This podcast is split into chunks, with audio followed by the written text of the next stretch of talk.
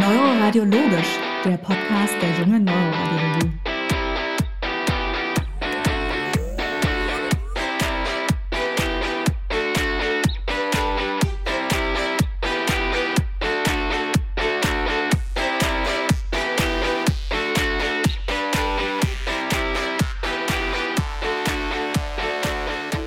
Hallo und herzlich willkommen zu Neuroradiologisch, dem Podcast der jungen Neuroradiologie. Wir freuen uns, dass ihr alle wieder dabei seid. Mit dabei ist natürlich auch der Roland. Hallo Roland. Hallo Katharina. Wir freuen uns, dass wir heute gleich zwei Gäste begrüßen dürfen, nämlich zum einen Professor Markus Mühlenbruch, den Leiter der Sektion für vaskuläre und interventionelle Neuroradiologie des Uniklinikums Heidelberg und Privatdozent Dominik Vollherbst, Oberarzt in der Abteilung und interventionell auch sehr aktiv. Hallo Markus, hallo Dominik. Ja, hallo Katharina und hallo Roland. Hallo. Wir freuen uns, dass ihr da seid und heute mit uns über Diagnostik und Therapie der duralen arteriovenösen Fisteln oder AVF sprecht. Dominik, was ist denn so eine durale AV-Fistel? Durale AV-Fisteln sind definiert als Kurzschlussverbindungen zwischen Arterien und Venen und die duralen AV-Fisteln, da findet das Ganze eben im Bereich der Dura statt. Meistens sind die erworben und diese arteriellen Zuflüsse, die entspringen meist äh, aus meningialen Arterien. Es gibt aber auch äh, Durafisteln mit pialen Zuflüssen. Und die venöse Drainage erfolgt entweder über das durale System, also über die duralen Sinus, oder über die pialen Venen.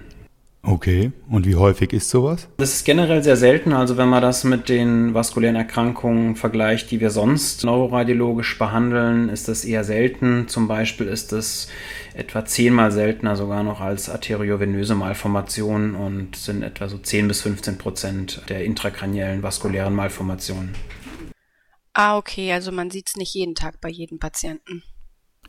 Und Markus, wie entsteht so eine durale AV-Fistel? Ist diese angeboren oder gibt es dafür Faktoren, dass sich eine AV-Fistel im Lebensverlauf entwickelt? Also grundsätzlich geht man davon aus, dass eine Durafistel erworben ist. Also das heißt, man kommt damit nicht auf die Welt, sondern sie entsteht irgendwann im Laufe des Lebens.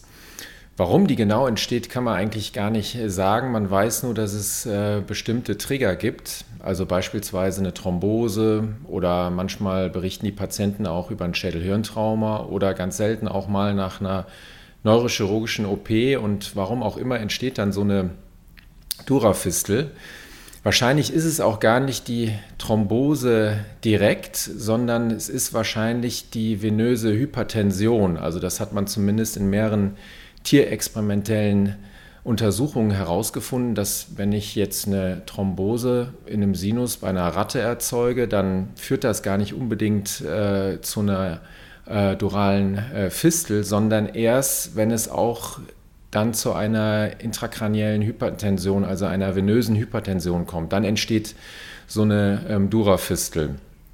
Und daran sind unterschiedliche Wachstumsfaktoren beteiligt, mhm.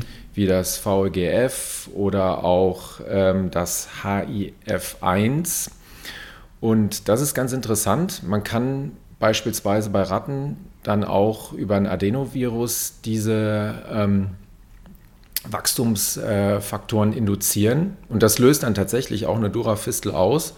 Und wenn man dann diese Rezeptoren inhibiert, dann unterdrückt es auch ähm, die Durafistel. Also es gibt da schon einen ganz klar Zusammenhang zwischen unterschiedlichen Wachstumsfaktoren und die Entstehung einer Durafistel, aber ganz komplett ist es bis jetzt noch nicht geklärt. Aber wahrscheinlich ist der auslösende Faktor eine venöse Hypertension.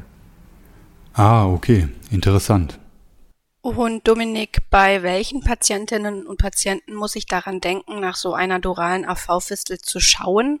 Haben die typische Beschwerden? Da muss man prinzipiell unterscheiden, ob der Patient äh, sich mit einer gebluteten duralen AV-Fistel präsentiert, also ob es eine Hirnblutung dadurch schon entstanden ist oder ob das eine unrupturierte Durafistel ist. Wenn man mal kurz über die gebluteten Durafisteln sprechen, dann ist die Klinik dieser Patienten natürlich die typische Klinik einer intrakraniellen Blutung. In den allermeisten Fällen ist die Blutung bei Durafisteln auch eine intraparenchymale Blutung. SABs oder Subduralhämatome oder sogar Epiduralhämatome sind äh, sehr, sehr selten dann nur zu sehen. Und dann sind das eben diese typischen Symptome von der intrakraniellen Blutung, fokalneurologische Defizite wie ähm, Hemiparesen, ähm, Aphasie und, und so weiter.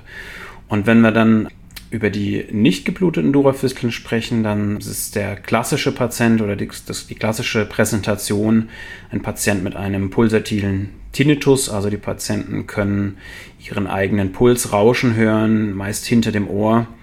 Und das ist so eines der typischen Symptome.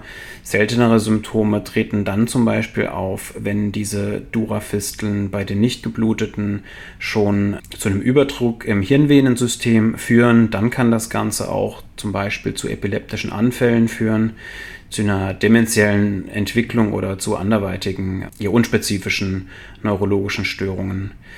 Es gibt noch einen Subtyp der duralen AV-Fisteln, das sind die CCFs, die Carotis Sinus Cavernosus Fisteln. Das ist ein Subtyp, über den wir heute jetzt nicht im genaueren sprechen werden. Ähm, da gibt es auch ein typisches Bild der Präsentation. Das ist eine orbitale venöse Kongestion und ein Exophthalmus, also die Patienten, da steht das Auge hervor. Das ist gerötet. Das kann auch mit Hirnnervenausfällen äh, vom dritten, vierten und sechsten Hirnnerven einhergehen.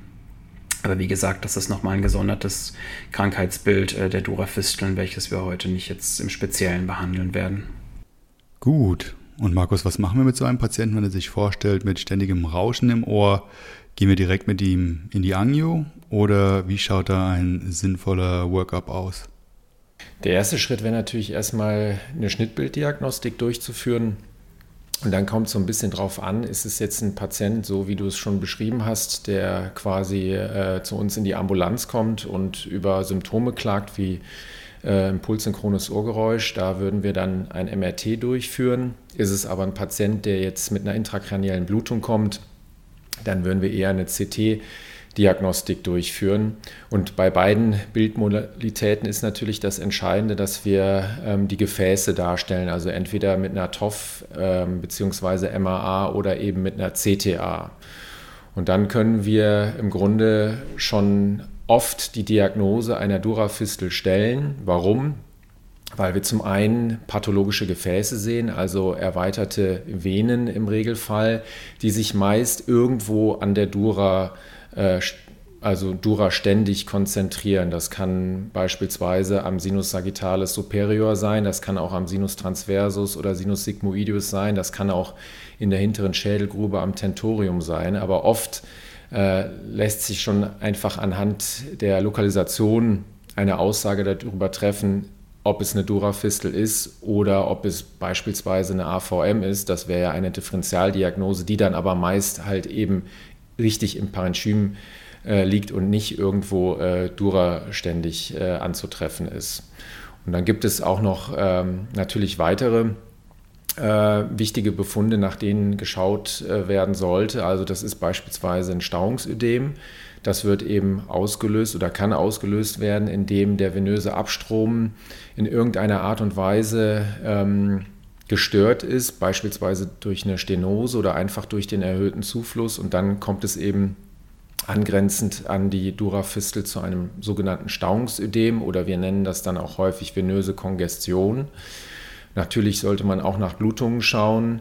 Ähm, manchmal können Patienten auch okkulte Blutungen haben oder nur so stippchenartige äh, Einblutungen und das wäre auch ein Zeichen dafür, dass ein höheres Blutungsrisiko besteht und man äh, nicht unbedingt lange warten sollte, sondern den, zügig, äh, den Patienten zügig behandeln sollte. Und dann gibt es noch so ein paar indirekte Zeichen, die eher auf eine Durafistel hindeuten, als jetzt beispielsweise eine AVM. Also wenn äh, jetzt im Knochenfenster vom CT ähm, die Knochenkanäle von der Arteria meningea äh, media erweitert sind in der Kalotte oder auch das Foramen spinosum. Das ist auch so ein Indiz dafür. Wenn man da eine Erweiterung äh, sieht, insbesondere auch wenn sie asymmetrisch ist, dann ist es ein, äh, schon ein sehr guter Hinweis für eine Durafistel. Aber man darf auch nicht vergessen, dass Durafisteln äh, gerne auch von beiden Seiten äh, versorgt werden. Also es können natürlich dann auch beide Gefäße dilatiert sein, beziehungsweise das Vorrahmen erweitert sein. Und wenn das alles in diese Richtung deutet, dann wäre der, der letzte Schritt in der äh, Diagnostik äh, die Durchführung einer DSA und da ist es natürlich dann auch entscheidend, dass man nicht nur die Carotis interna und die Vertebralis darstellt, sondern auch die Arteria carotis externa, weil sie eben äh, von Durafisteln, äh, von Duraästen, Verzeihung, aus ähm, versorgt wird. Beispielsweise die Arteria meningea media oder auch die Arteria occipitalis, die Duraäste hat. Das ist dann natürlich hier ganz entscheidend. Okay. Mm, verstehe. Das heißt, du sagst, im MRT soll man nicht nur die Gefäße darstellen und Sequenzen machen, mit denen man das Parenchym beurteilen kann, sondern zusätzlich SWI-Sequenzen oder T2-Stern, um auch kleine Blutungen erkennen zu können. Richtig, genau. Gut. Dominik, wie immer haben wir in der Neuroradiologie ja mannigfaltig Möglichkeiten, Dinge zu klassifizieren und einzuteilen. Macht es denn bei einer duralen AV-Fistel auch Sinn, diese zu klassifizieren oder reicht das, wenn man die Aussage treffen kann, dass dort eine vorliegt? Ja, also bei den Durafisteln ist es tatsächlich so, dass da die Klassifikation jetzt nicht nur Lehrbuchwissen oder, oder für, für die Forschung relevant ist, sondern anhand der gängigsten Klassifikationen kann man auch auf das Blutungsrisiko der Durafisteln rückschließen, beziehungsweise so ist die Klassifikation auch entstanden. Die gängigste Klassifikation in Europa und auch in Deutschland ist die Cognac-Klassifikation. Und die richtet sich nach, dem, nach der venösen Drainage der Durafistel. Und die Fisteltypen werden da eingeteilt von Typ 1 bis Typ 5. Ich werde da jetzt nicht jeden einzelnen äh, euch äh, hier runterbeten. Äh, wichtig zu verstehen, eine Typ 1 Fistel und auch eine Typ 2a Fistel, das sind Fisteln, bei denen der Blutfluss entlang des, äh, beim Typ 1 entlang des äh, physiologischen Flusses erfolgt, also Antegrad im Sinus 2a, da gibt es retrograden Fluss im Sinus, aber, und das ist das Wichtige, Typ 1 und 2a, da hat die venöse Drainage noch nicht auf das kortikale Hirnvenensystem übergegriffen und ab Typ 2b oder 2b ist sehr selten, Typ 2ab ist, ist noch häufiger. Da ist es so, dass dann auch die kortikalen Venen mitbeteiligt sind. Das heißt, der Druck in der Fistel ist dann sozusagen so stark, dass die, ab, der Abfluss über den Sinus nicht ausreicht und dass dann auch Blut in die kortikalen Venen fließt. Und ab diesem Fistelgrad kommt es zu einer relevanten Erhöhung des Blutungsrisikos. Bei höheren Fistelgraden Typ 3 und Typ 4, da erfolgt die Drainage nicht über den Sinus, sondern direkt in diese kortikalen Venen. Bei Typ 4 dann zusätzlich eine Erweiterung dieser Venen.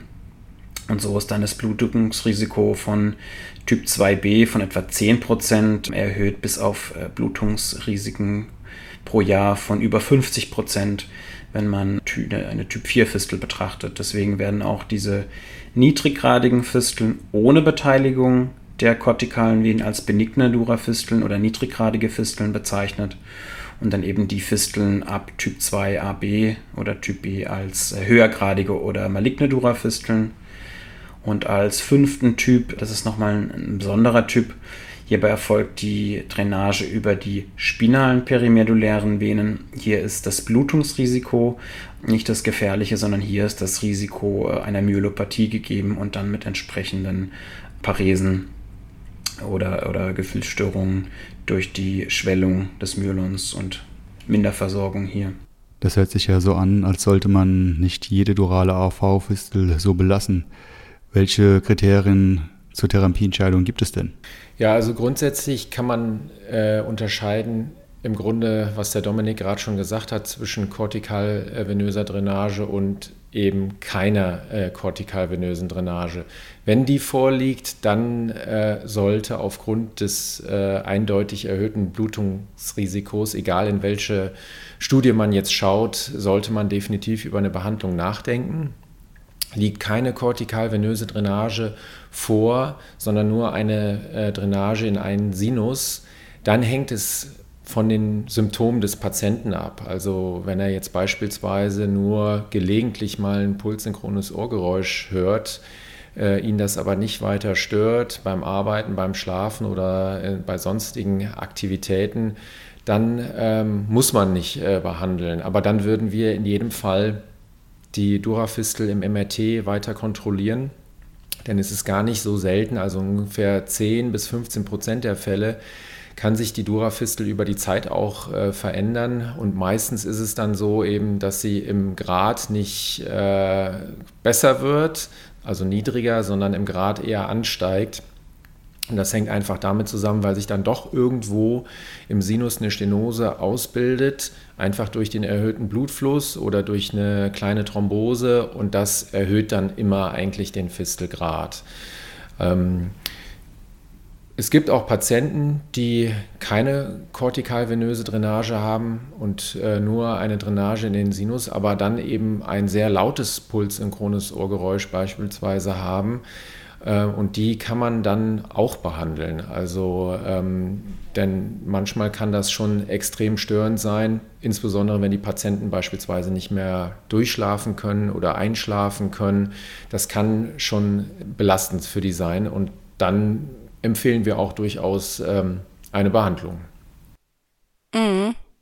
Und wie kann man das behandeln? Welche Möglichkeiten haben wir da? Also wir unterscheiden jetzt erstmal zwischen einer chirurgischen Behandlung, also einer offenen Operation und eben einer Embolisation.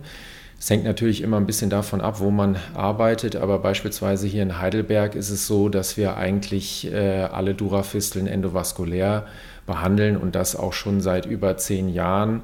Und nur in sehr, sehr seltenen Fällen wird noch äh, offen operiert. Und das ist auch äh, so mit den äh, Neurochirurgen äh, unser Konzept, äh, was auch von der Neurochirurgie vertreten wird. Ähm, und dann, wenn wir jetzt über das Endovaskuläre nachdenken, gibt es im Grunde zwei Zugangsmöglichkeiten. Einmal das Transarterielle und das andere wäre eben das Transvenöse.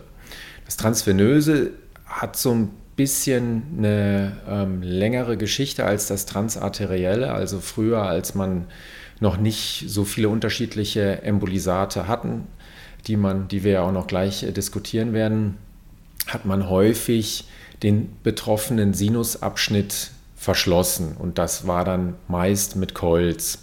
Oder aber, wenn man das nicht machen wollte, Vielleicht weil der Sinus noch äh, funktionell war, also für die normale venöse Drainage genutzt wurde. Dann hat man von arterieller Seite aus mit Partikeln behandelt. Ähm, aber da ist die Rezidivrate einfach sehr hoch, denn Partikel sind einfach kein permanentes Embolisat. Also das hat man schon vor vielen Jahren verlassen. Und den Sinus zu verschließen, wenn er funktionell ist, also wenn er eigentlich äh, die venöse Drainage also wenn er für die venöse Drainage noch genutzt wird, macht man irgendwie heutzutage auch nicht mehr so gern. Es gibt noch eine weitere Technik, das ist das äh, Stenden von äh, Durafisteln, äh, beispielsweise beim Sinus transversus sigmoideus, was wir aber eigentlich fast gar nicht äh, durchführen. Das hat auch gewisse Erfolgsraten, aber wir äh, sind eigentlich äh, der festen Überzeugung, dass wir den Fistelpunkt, also zwischen der Arterie und der Vene, verschließen müssen. Und das machen wir äh, meist von der arteriellen Seite aus mit einem Flüssigembolisat. Und wenn wir quasi den Sinus erhalten wollen, weil er funktionell ist, dann führen wir ein venöses Ballonremodeling durch. Das heißt, wir okkludieren den Passagier und dadurch können wir dann mit dem Flüssigembolisat die eigentlichen fistelversorgenden Gefäße umschrieben, äh, embolisieren und aber dann den Sinus erhalten, sprich ihn nicht verschließen. Gut. Ja, Embolisat ist auch schon das richtige Stichwort. Wir haben in den vorangegangenen Folgen Embolisate immer mal erwähnt, aber sind noch bisher nicht richtig darauf eingegangen. Dominik, was sind denn Embolisate letztendlich und gibt es unterschiedliche? Wenn ja, worin bestehen denn die Unterschiede? Ja, der Markus ist ja schon ein kleines bisschen tiefer in die Materie eingestiegen. Ich gehe gerade noch mal einen kleinen Schritt zurück und fasse noch mal ganz kurz zusammen. Also wenn wir uns die Embolisate, die man prinzipiell in der Neuro- oder auch in der Allgemeinradiologie verwendet, sich anschaut, dann kann man die erstmal in zwei Gruppen einteilen. Das sind einmal die partikulären Embolisate, also Feststoffe quasi, und die flüssigen Embolisate. Bei den partikulären Embolisaten hat der Markus schon angesprochen, dass man, was man auch heutzutage seltener verwendet, sind die Coils, mit denen man eben ein Sinus oder ein Sinussegment verschließen kann. Das heißt, die werden in Spezialsituationen schon auch noch eingesetzt für die Dura-Fistelbehandlung. Und auf der anderen Seite neben den Coils haben wir als feste Embolisate noch die äh, Mikrosphären. Das ist eigentlich nichts anderes als kleine Plastikkügelchen, die es in ganz unterschiedlichen Größen gibt, die man dann in diese zuführenden, also die Durafistel versorgenden Arterien injizieren kann. Und auch hier, wie Markus schon gesagt hat, das wird heutzutage fast nicht mehr gemacht. Dann die andere Gruppe der Flüssigembolisate kann man auch nochmal in zwei Gruppen einteilen. Das sind einmal die, also Glue sagt man da umgangssprachlich dazu, die äh, eigentlich Cyanoacrylate.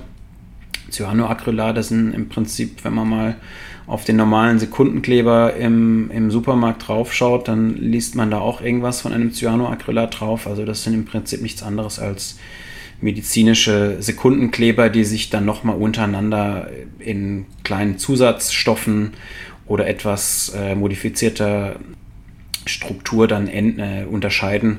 Im Grunde sind es aber nichts anderes als Klebstoffe, die dann durch Polymerisation das Gefäß verstopfen.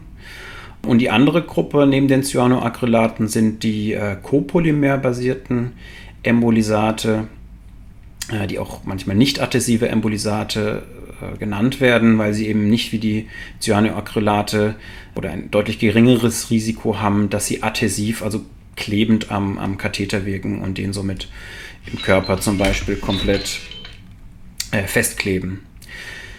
Die copolymerbasierten Embolisate, da gibt es eigentlich heutzutage bei uns in Deutschland äh, drei Stück, die da verwendet werden. Das ist das Onyx und das Quid, die beide mit ähm, Ethylenvinylalkohol-Copolymer als aktive Substanz arbeiten. Und das Fill, was ein spezielles Copolymer auf einem speziellen Copolymer basiert, an welches äh, kovalent Jod gebunden ist. Für die Sichtbarkeit bei Onyx und Squid ist es das Tantalumpulver, was hier beigemischt wird. Und das sind diese drei Embolisate, die eigentlich in der Neuroradiologie hauptsächlich verwendet werden. Und Markus, hast du einen Favoriten, den du zur Embolisation von duralen AV-Fisteln verwendest oder kann man das so pauschal gar nicht sagen? Also es kommt natürlich immer so ein bisschen auf die Durafistel an und ähm, auf die Lokalisation.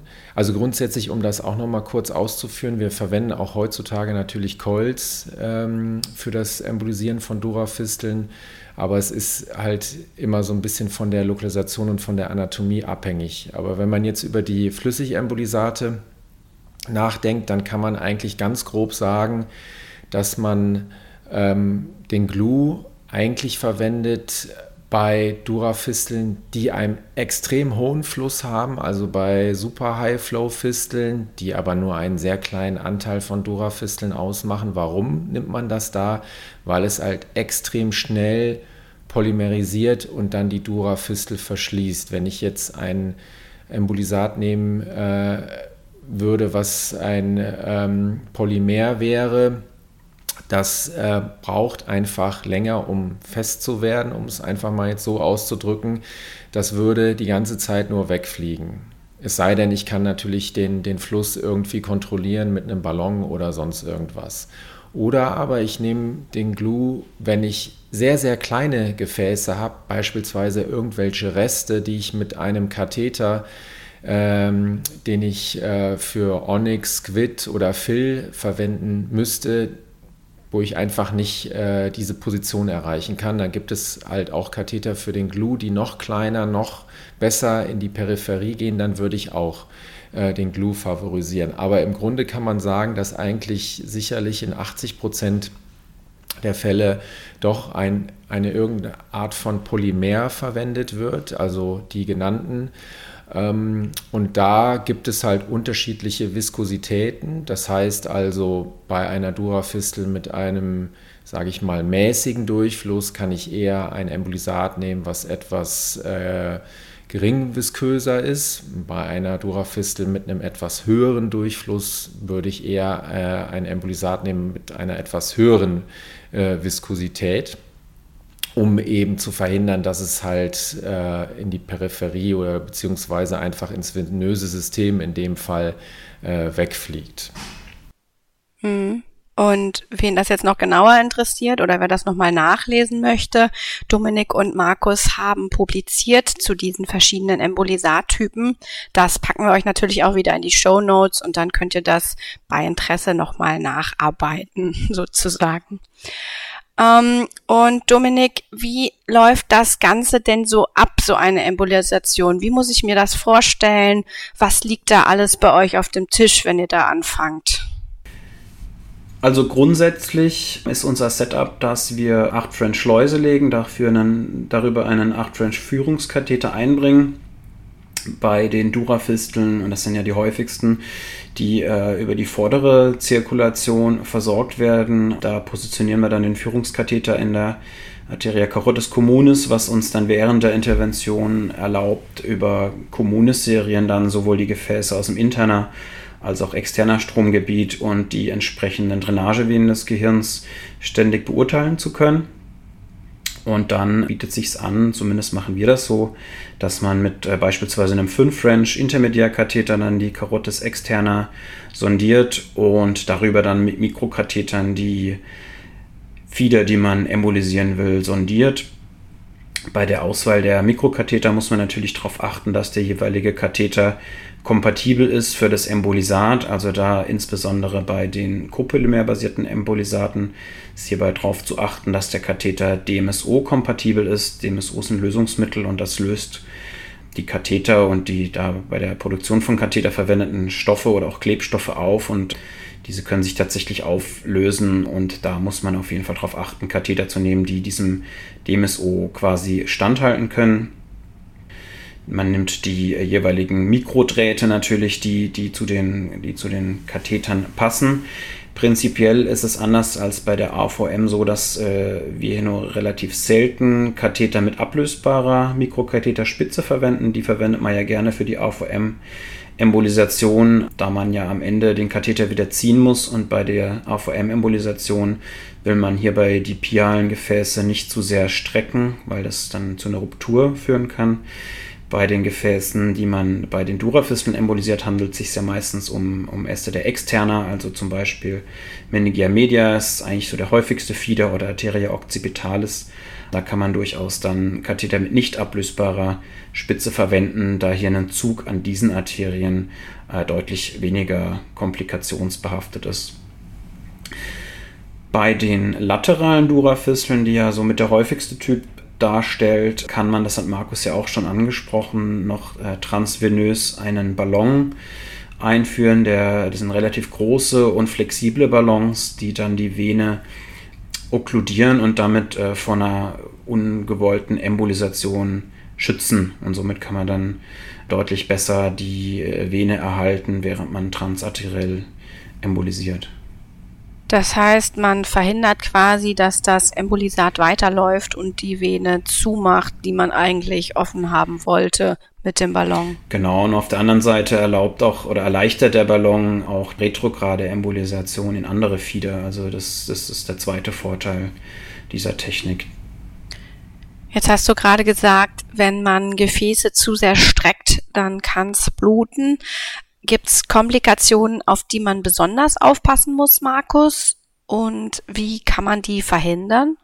Also grundsätzlich unterscheiden wir zwischen zwei Arten. Einmal ischämische Komplikationen und eben die hämorrhagischen äh, Komplikationen. Und äh, beide ähm, Komplikationsarten sind äh, von der Lokalisation abhängig. Also wenn ich jetzt zum Beispiel eine Durafistel habe, ähm, die in der vorderen Schädelgrube äh, liegt äh, ethmoidal, dann wird die in aller Regel über die Arteria ophthalmica versorgt, nämlich die Endäste sind eben die ethmoidalen Duraäste. Und wenn ich dann über die Arteria ophthalmica mit dem Mikrokatheter gehe, habe ich natürlich auch ein Risiko für das Auge. Das heißt, ähm, das muss ich dann einkalkulieren und den Patienten auch entsprechend äh, darüber aufklären.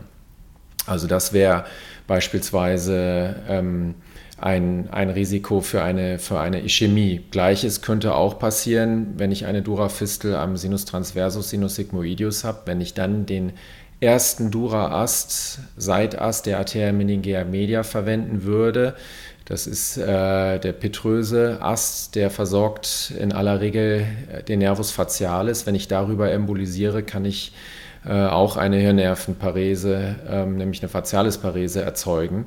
Also das ist bei den Durafisteln ganz entscheidend, dass man äh, die Anatomie äh, zuerst klärt und sich überlegt, wo sind mögliche gefährliche Anastomosen, dann kann ich zumindest das ischämische Risiko, sprich das Hirnnervenrisiko äh, oder für eine, eben für eine Parese schon mal zumindest ähm, beherrschen. Das ist das eine. Das andere sind die ähm, hämorrhagischen Komplikationen, die, wenn sie entstehen, dann wahrscheinlich eher entstehen, wenn die Fistel unterembolisiert ist. Das heißt also, man hat beispielsweise ähm, die, äh, den venösen Schenkel embolisiert, aber nicht ausreichend. Das heißt also, man, man, es ist immer noch ein gewisser Durchfluss da und man hat aber auch gleichzeitig schon ein Teil der Vene okkludiert, aber eben nicht vollständig. Und das kann dann in der Folge zu einer Thrombose der Vene führen und bei einem erhaltenen Durchfluss dann eben zu einer intrakraniellen Blutung. Also da sollte man immer darauf achten, wenn man, und das ist natürlich unser Ziel, die Durafistel verschließt, dann muss man sie auch entsprechend vollständig äh, verschließen mit äh, der Vene. Das ist äh, ganz entscheidend. Ein weiterer Punkt, den hatte äh, Dominik auch gerade eben schon angesprochen, das sind äh, eben die äh, Äste, die daran beteiligt sind, beziehungsweise dann die Katheter, die, äh, die verwendet werden. Also gehen wir durch durale Äste aus der Arteria externa, dann verwenden wir eigentlich regelhaft keine Mikrokatheter mit ablösbarer Spitze, weil wir eben genau verhindern wollen, dass wenn wir embolisieren, dass es dann zu einer vorzeitigen Ablösung kommt. Das wäre sehr ärgerlich. Also beispielsweise hätten wir dann den Fieder schon embolisiert, könnten nicht mehr mit einem neuen Mikrokatheter rein und möglicherweise ist die Durafistel noch gar nicht verschlossen und dann haben wir auch noch ein hämorrhagisches Risiko. Also das wollen wir natürlich äh, genau nicht. Es gibt aber leider auch Durafisteln, die haben auch piale Äste, die an der äh, Durafistel beteiligt sind. Und da ist die Strategie ein bisschen ähm, eine andere. Und zwar ist es meist so, dass man dann erst über die pialen Äste, also über hirnversorgende Äste, embolisiert. Das kann zum Beispiel die Cerebelli superior klassischerweise sein, bei einer Durafistel in der hinteren Schädelgrube, die am Tentorium liegt. Dann, wenn diese Äste kräftig sind, dann würden wir über diese Äste zuerst embolisieren und dann wiederum würden wir auch einen Mikrokatheter verwenden mit einer ablösbaren Spitze, um eben genau das zu verhindern, wenn wir dann den Katheter ziehen, dass es dann äh, zu einer Abscherung des Gefäßes kommt und eben zu einer äh, Blutung. Also das hängt von der Lokalisation und von der Anatomie ähm, ab, wo die Durafistel liegt. Aber grundsätzlich und das ist, glaube ich, das A und O bei den Durafisteln, wenn man sich die Anatomie vergegenwärtigt und eben die Anastomosen und die Gefäße, die daran beteiligt sind, dann kann man das äh, Komplikationsrisiko sehr, sehr niedrig halten. Also ist auch bei duralen AV-Fisteln die Planung die halbe Miete und wenn man die genannten Faktoren beachtet, kann man das Behandlungsrisiko doch deutlich minimieren. Wie schaut es aber denn mit dem Behandlungserfolg aus? Gibt es hier Faktoren, die einen Behandlungserfolg bzw. einen Verschluss der Fistel voraussagen können? Behandlungserfolg ist da eigentlich schon ein gutes Stichwort, weil, wie wir eingangs gesagt haben, je nach Fisteltyp, also was wollen wir behandeln? Wollen wir das Blutungsrisiko behandeln, wie bei den höhergradigen Durafisteln, oder wollen wir die Symptome, die die Fistel macht, äh, behandeln, wie bei den niedriggradigen also Typ 1 oder Typ 2a Durafistel, meistens dann die am Sinus sigmoides oder Sinus äh, transversus lokalisierten Fisteln. Davon hängt auch so ein bisschen ab, wie wir den Behandlungserfolg äh, überhaupt definieren. Bei den niedriggradigen Fisteln ist es so, dass der Behandlungserfolg eigentlich der ist, das Ohrgeräusch entweder zu verringern oder komplett äh, mit der Embolisation dazu, das dazu führt, dass das Ohrgeräusch komplett weg ist. Und bei den höhergradigen Durafisteln ist das Ziel eben, die Fistel komplett zu verschließen. Oder andersrum gesprochen, bei den niedriggradigen Fisteln kann es ausreichen, die Fistel, sage ich mal, nur zu 90 Prozent äh, zu verschließen und damit das Ohrgeräusch sagen wir mal, auszuschalten, ohne eine hundertprozentige Embolisation zu erreichen. Wir haben da mal vor zwei Jahren eine Studie dazu gemacht, wo wir unsere Durafisteln embolisiert haben und dann mittels multivariater Analyse geschaut haben, was sind denn da die Risikofaktoren für einen fehlenden Behandlungserfolg. Da konnten wir zwei Faktoren rausarbeiten. Das war einmal die Beteiligung der Arteria pharyngea ascendens als zuführendes Gefäß und zum anderen die Anzahl der Fieder. Bei der Arteria pharyngea ascendens ist es so, dass es ein Ast der äh, Arteria corotis externa ist so in bis zu 25 Prozent beteiligt bei duralen AV-Fisteln. Und das ist ein Gefäß, was man eigentlich eher ungern auch direkt embolisiert, weil das bekanntermaßen Kollateralen sowohl zur Carotis interna als auch zur Arteria vertebralis aufweisen kann und selbst auch äh, Hirnnerven versorgt. Und das ist ein Gefäß, das häufig bei komplexen duralen AV-Fisteln mitbeteiligt ist, insbesondere bei den tentoriellen Durafisteln, welche einen aggressiven und anatomisch äh, komplexen Aufbau zeigen. Also es sind mögliche Gründe, warum wir bei Durafisteln, bei denen die Pharyngeaszendenz äh, mitmacht, äh, vielleicht einen geringeren Behandlungserfolg sehen. Und das andere, die Durafisteln mit multiplen zuführenden Gefäßen. Auch hier ist das Zeichen für die Komplexität der Fistel, sodass wir hier bei Fisteln, wo einfach ganz, ganz viele Arterien aus unterschiedlichen Gefäßterritorien mitmachen. Hierbei kann auch die Embolisation schwieriger sein, weswegen wir auch hier häufig Fisteln vielleicht nicht ganz verschließen können oder äh, das Ohrgeräusch äh, bestehen bleiben kann. Also wie häufiger, je komplexer, desto schwieriger auch zu behandeln. Kann man das vereinfacht so sagen? Ja, genau. Okay, ja, da habt ihr beiden uns einen super Überblick über die duralen AV-Fisteln gegeben in der letzten halben Stunde. Wie schon erwähnt, Dominik und Markus haben zu AV-Fisteln publiziert. Diese Publikationen und auch andere Paper, über die wir eventuell gesprochen haben, packen wir euch wie immer in die Show Notes. Bei Fragen wendet euch gerne an uns per E-Mail über junge-neuroradiologie.dgnr.org. Wenn wir die Fragen nicht selber beantworten können, leiten wir die natürlich auch gerne weiter. Ja, dann bleibt mir jetzt eigentlich nur noch euch ganz herzlichen Dank zu sagen, Dominik und Markus. Schön, dass ihr da wart und schön, dass ihr euch die Zeit genommen habt. Sehr gerne. Sehr gerne. Vielen Dank auch von meiner Seite, dass ihr euch die Zeit genommen habt. Und wie immer, teilt doch unseren Podcast, bewertet ihn am besten mit 5 Sternen und abonniert ihn. Und wenn ihr Fragen oder Anregungen habt, gerne per Mail an uns. Und dann würde ich sagen, bis zum nächsten Mal. Tschüss. Tschüss. Tschüss.